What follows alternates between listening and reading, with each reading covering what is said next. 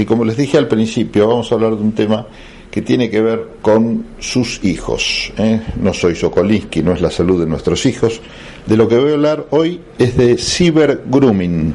¿Y de qué hablamos cuando hablamos de esto? Esta palabra extraña. Bueno, ciberacoso sexual infantil. A esto se lo llama cibergrooming.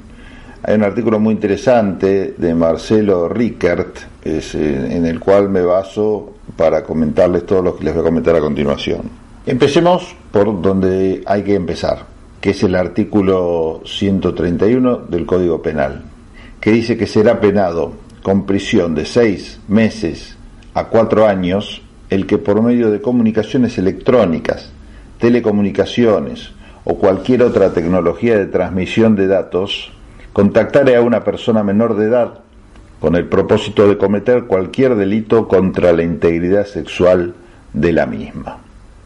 Bueno, yo les cuento que a fines del año 2008 fue mm, modificado una parte del Código Penal que de alguna manera fue ajustando los tipos penales, vinculándolos con las nuevas modalidades de ataque generadas por las tecnologías de la información y las comunicaciones, es decir, las TICs.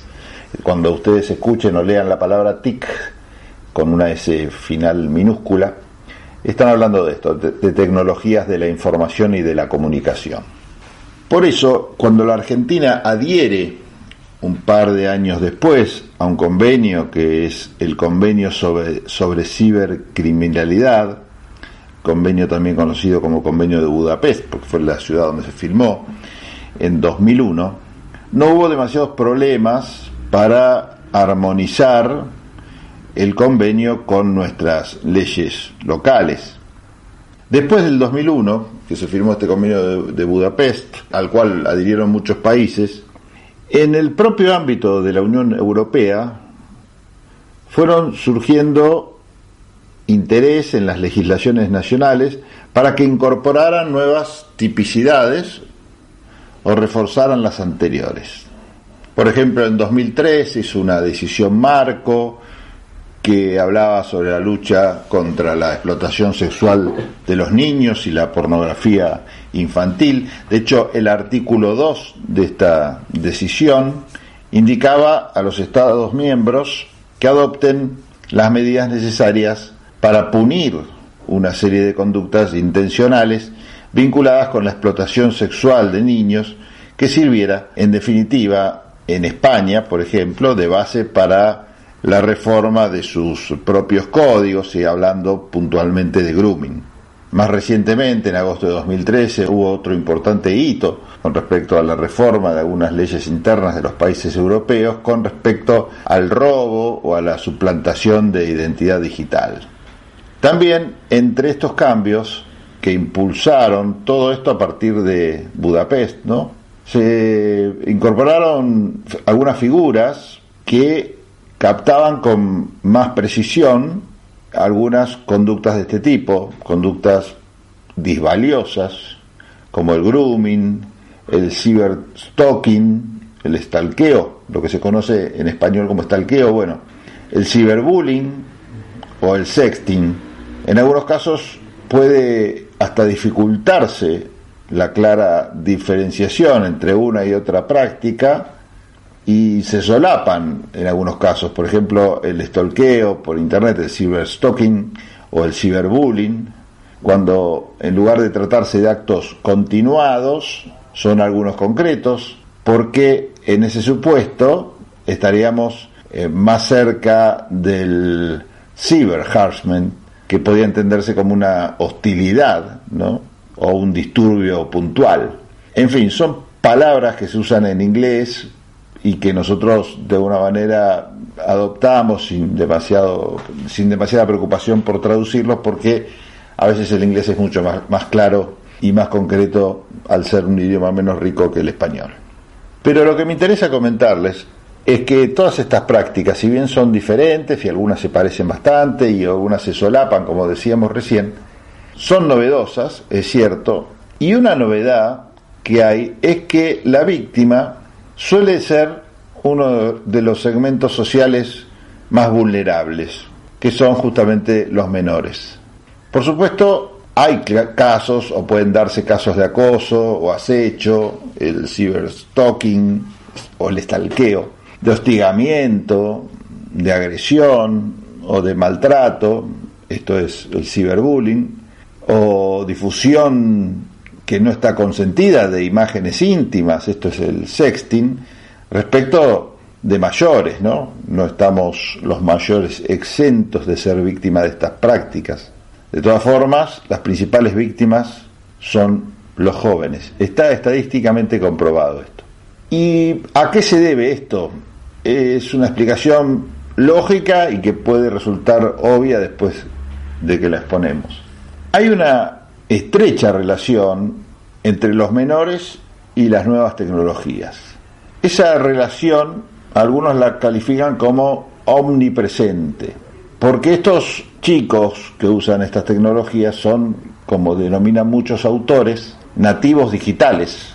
Para ellos Internet existe desde el momento en que se despiertan hasta el momento en que se van a dormir el cuento del papi para irse a dormir ha sido reemplazado por el celular. Y ni hablar el despertador. El despertador hace que al acercar el chico la mano a su equipo celular para apagarlo, ya entra en contacto con él y lo primero que hace es mirar alguna aplicación o alguna red social. Estos medios digitales son su entorno de socialización y como una natural derivación comportamientos como el sexting eh, y otras formas de abuso y violencia se magnifican entre los adolescentes junto con el grooming y el ciberbullying. Además se trata de esos comportamientos online respecto del que varios estudios sugieren que herramientas como los antivirus no guardan relación como modo de prevenir los riesgos de victimización. Y en todo caso, los paquetes de software de, software de protección a disposición de los padres se limitan a bloquear el acceso a contenido pornográfico o programas no requeridos, pero no modifican el hecho de que no puede bloquearse muchos intentos de contacto por vía de emails o de mensajería instantánea que el niño pudiera recibir. Entonces, la prevención a estos temas parece apoyarse centralmente sobre la educación y el control parental más que sobre la adopción de medidas de seguridad de corte tecnológico como, podrían ser los antivirus. Y no es fácil la prevención cuando los padres pertenecen a la generación X y los hijos pertenecen a la generación Z y viven lo que se ha dado en llamar la cultura de la habitación. En otras palabras, cuando no hay clara percepción de lo que implica la socialización en el ciberespacio, o si se tiene noción de lo que significa esto, cuando no media confluencia de intereses que permita la percepción directa de cuáles son esos contactos. Hay autores que hablan del paso del Homo sapiens al Homo digitalis, y esos autores destacan que en el ciberespacio cada individuo es potencialmente un emisor y un receptor en un medio en el que todos se comunican con todos, pero los internautas no se localizan principalmente por su nombre, por su posición social o por su ubicación geográfica, sino a partir de centros de intereses. Pero volviendo al tema legal, que también es nuevo, el grooming se trata de la conducta que en exclusiva tiene por sujeto pasivo a los niños. Y no se trata de un nuevo delito derivado de la revolución tecnológica, sino una forma evolucionada de cometer un viejo delito, un delito que ya existía es una suerte de técnica actualizada con la que los pedófilos tratan de contactar con sus potenciales víctimas. En un fallo previo a la reforma, se dijo que el anglicanismo grooming proviene del vocablo groom, que alude a la preparación o acicalamiento de algo, aunque en el ámbito de la pedofilia suele asociarse a toda acción que tenga por objetivo minar o socavar moral o psicológicamente un chico con el fin de conseguir su control a nivel emocional para después sí lograr el fin del abusador que es justamente el abuso sexual. Por lo que se trata entonces de un supuesto de acoso sexual infantil. Ahí se lo define en este fallo como un proceso sexual abusivo a transitar evolutivamente, es un acoso progresivo.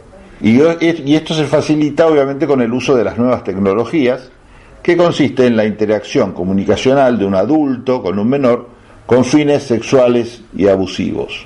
El término grooming comenzó a usarse en la literatura dedicada a todos los estudios del crimen y también psicológicos de los delincuentes sexuales y lo que hacía este término era describir los comportamientos del depredador sexual. Comportamientos llevados a cabo en la primera fase del abuso, en la que el abusador trata de ganarse la confianza del menor y de acceder a información esencial sobre él para la posterior consumación del abuso. Hay algunos autores que esquematizaron el acoso sexual infantil o el child grooming en una serie de fases sucesivas. La primera es la fase de la amistad. Luego viene la toma de contacto, gustos, preferencias, confianza. Después viene la fase de la relación. Después viene la fase de confesiones personales e íntimas. Es donde se consolida la relación. Luego viene el componente sexual, y después la participación de actos de naturaleza sexual, fotografías, webcam. Luego se puede dar, y en general se da la extorsión, siguen las peticiones y después se puede dar la agresión. Es una figura que los abogados denominan de peligro abstracto y comenzó a ser penalizada en algunos estados de los Estados Unidos y consiste en mantener contacto vía Internet a través de grupos de chats con fines de abusar sexualmente de menores. Esta es la versión más simplificada o reducida del concepto de grooming, la que se adopta ahora en la legislación argentina. En 2013, nuestra Cámara de Senadores aprobó una nueva modificación del Código Penal, incorporando dentro del título correspondiente a los delitos contra la integridad sexual como nuevo artículo 131 el siguiente texto. Será penado con prisión de seis a cuatro, de seis meses, perdón, a cuatro años, el que por medio de comunicaciones electrónicas, telecomunicaciones o cualquier otra tecnología de transmisión de datos, contactare a una persona menor de edad con el compromiso de comprometer cualquier delito contra la integridad sexual de la misma.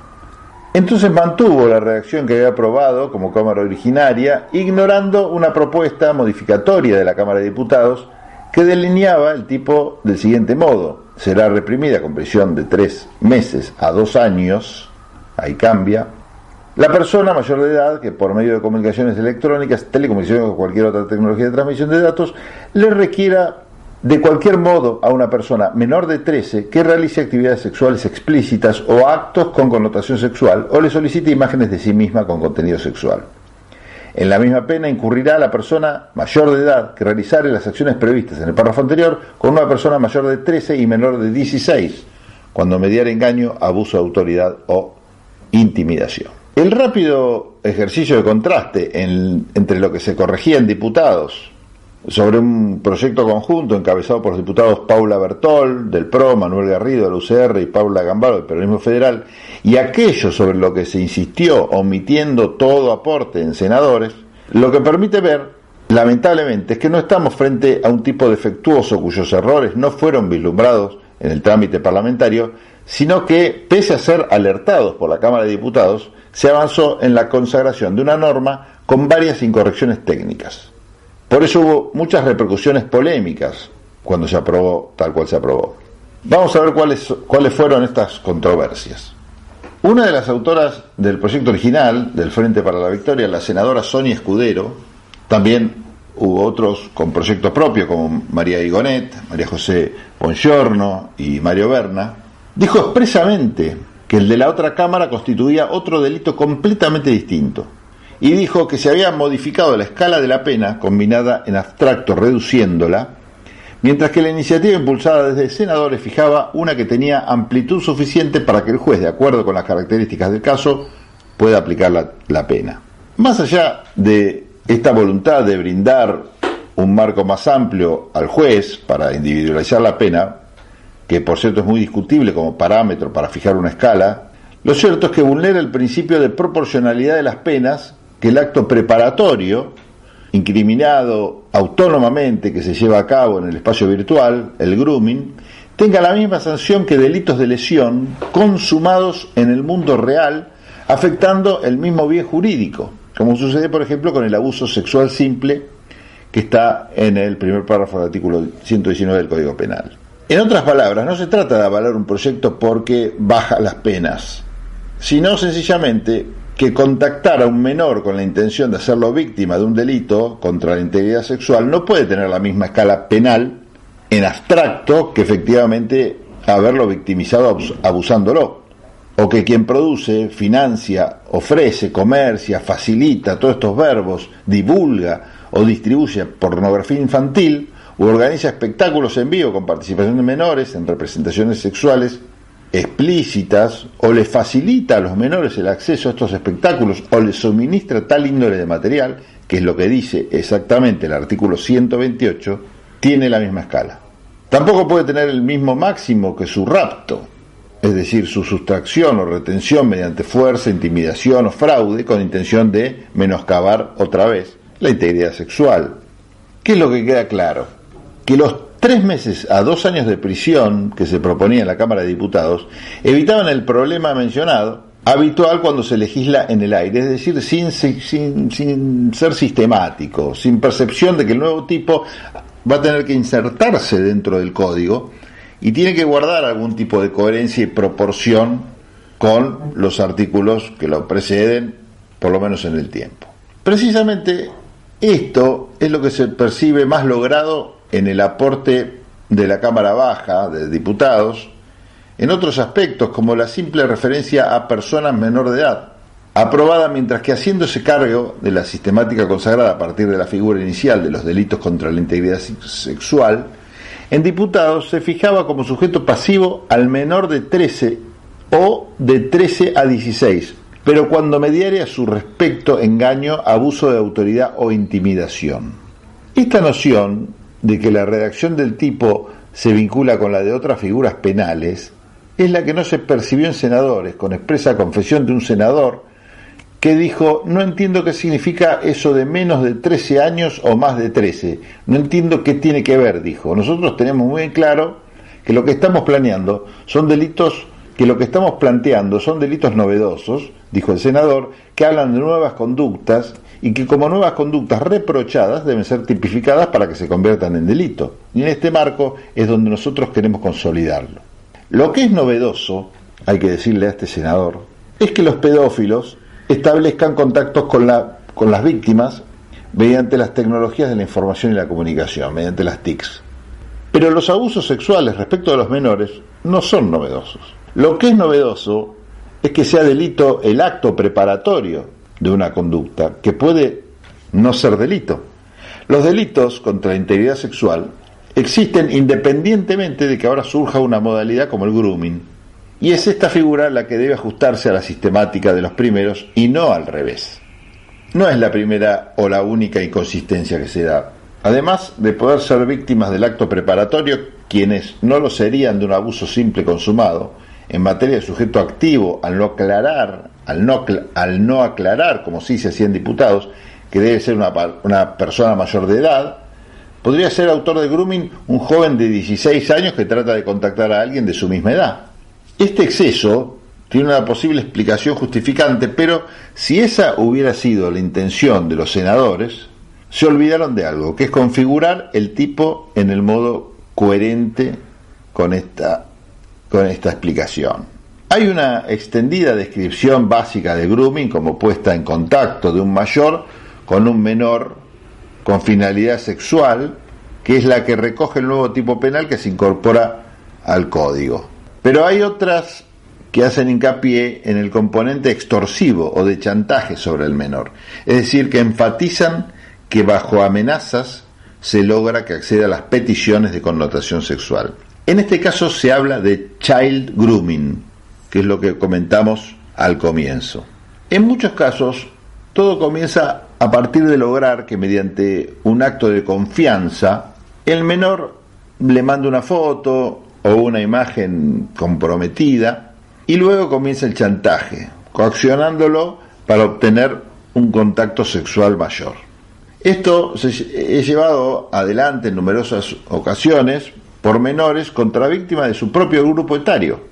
Muchos resaltan que lo curioso y espeluznante es que los delincuentes pueden ser incluso menores de edad, cuyo perfil no es el de un menor con una situación familiar y social desestructurada, sino un menor que dispone de una educación y unos medios de vida, por ejemplo una computadora, internet, un teléfono celular, que no denotan marginalidad en absoluto y que revelan que carecen del más mínimo sentido de la responsabilidad de sus propios actos y de la gravedad de los mismos. En definitiva, no hay un perfil concreto para este tipo de delincuentes sexuales. Si en senadores se hubiera asumido con conciencia la inclusión de menores como eventuales sujetos activos, es decir, que comete el delito, solo podrían serlo aquellos que tuvieran entre 16 y 18 años, y lo lógico sería la incorporación de la intimidación dentro de la conducta típica. El proyecto de diputados tuvo en cuenta, para uno de sus supuestos, que, que la víctima tuviera entre 13 y 16, pero siempre con un autor mayor de edad. En cualquier caso, parece evidente que esto pasó absolutamente inadvertido.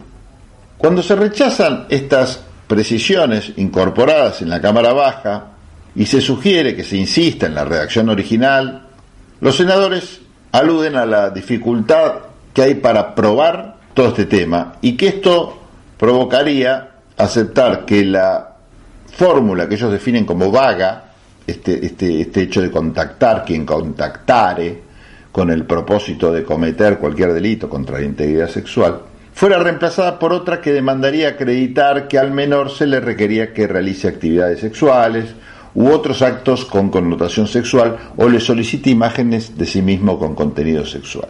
Además dijo que la intención era proteger a todos los menores porque justamente entre los 13 y 16 cuando los chicos están más conectados en la red y donde son más vulnerables. Los senadores insistieron en que la voluntad era apuntar a la protección integral del menor. Es inevitable compartir la preocupación por una conducta cada vez más extendida, por ejemplo, si hablamos de la ONG holandesa que creó una niña filipina virtual de 10 años y verificó más de mil requerimientos de pederastas de distintos lugares del mundo, o las cifras proporcionadas por los estudios de UNICEF, no cabe en duda de que estas conductas cada vez están más extendidas. No puede discutirse que estamos frente a un comportamiento cuyas consecuencias son particularmente graves, pero también es inevitable criticar una norma que pretende criminalizar actos preparatorios de conductas que consumadas con el consentimiento de un menor entre los 13 y 16 años no serían delitos o que equipara la pena de un acto preparatorio a la de un delito consumado. Por supuesto, sin ser un genio o tener la bola de cristal, se puede suponer que se pueden presentar varios pedidos de inconstitucionalidad al respecto y que podrían prosperar. Para no seguir con las críticas, tenemos entonces que el ciberacoso sexual infantil, tal como quedó en el artículo 131 del Código Penal, se inserta dentro de los delitos contra la integridad sexual, que constituye el bien jurídico protegido, o sea, cuya afectación se pena. Es un delito común que puede ser cometido por cualquiera, lo que incluye a los menores imputables como eventuales sujetos activos. En cuanto al sujeto pasivo, es cualquier menor sin distinción. Recordemos que en diputados hace distinción y en senadores no. Así se tipificó un acto preparatorio de una conducta de abuso sexual físico, ya que la conducta que prevé es contactar a un menor mediante alguna tecnología de la información y la comunicación, mediante alguna TIC.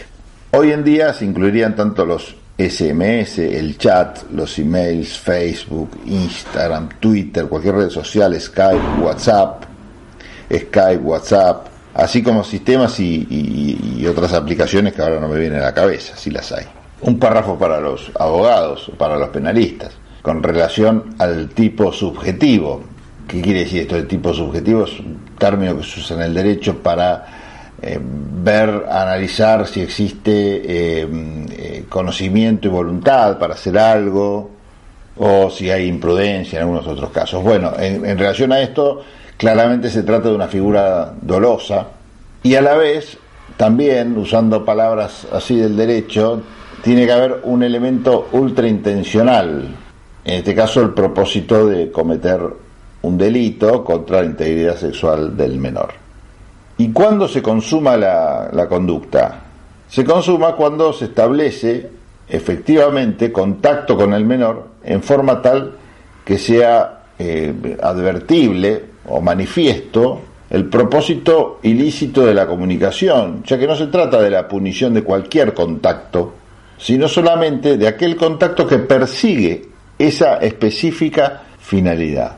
También podemos hablar de una figura de tentativa, si por ejemplo los mensajes que manda el, la, la persona en cuestión son interceptados por los padres y no llegan al menor. Bueno, podría eso considerarse como una suerte de tentativa. Otra de las cosas raras que se da en, materia penal es que eh, se trata de un delito de acción pública, es decir, que puede ser perseguido de oficio por la justicia. No hace falta, no hace falta la decisión de quien es la víctima. Hay otros delitos que son más graves contra la integridad sexual, que es la víctima quien decide si habilita el ejercicio de la acción penal o no.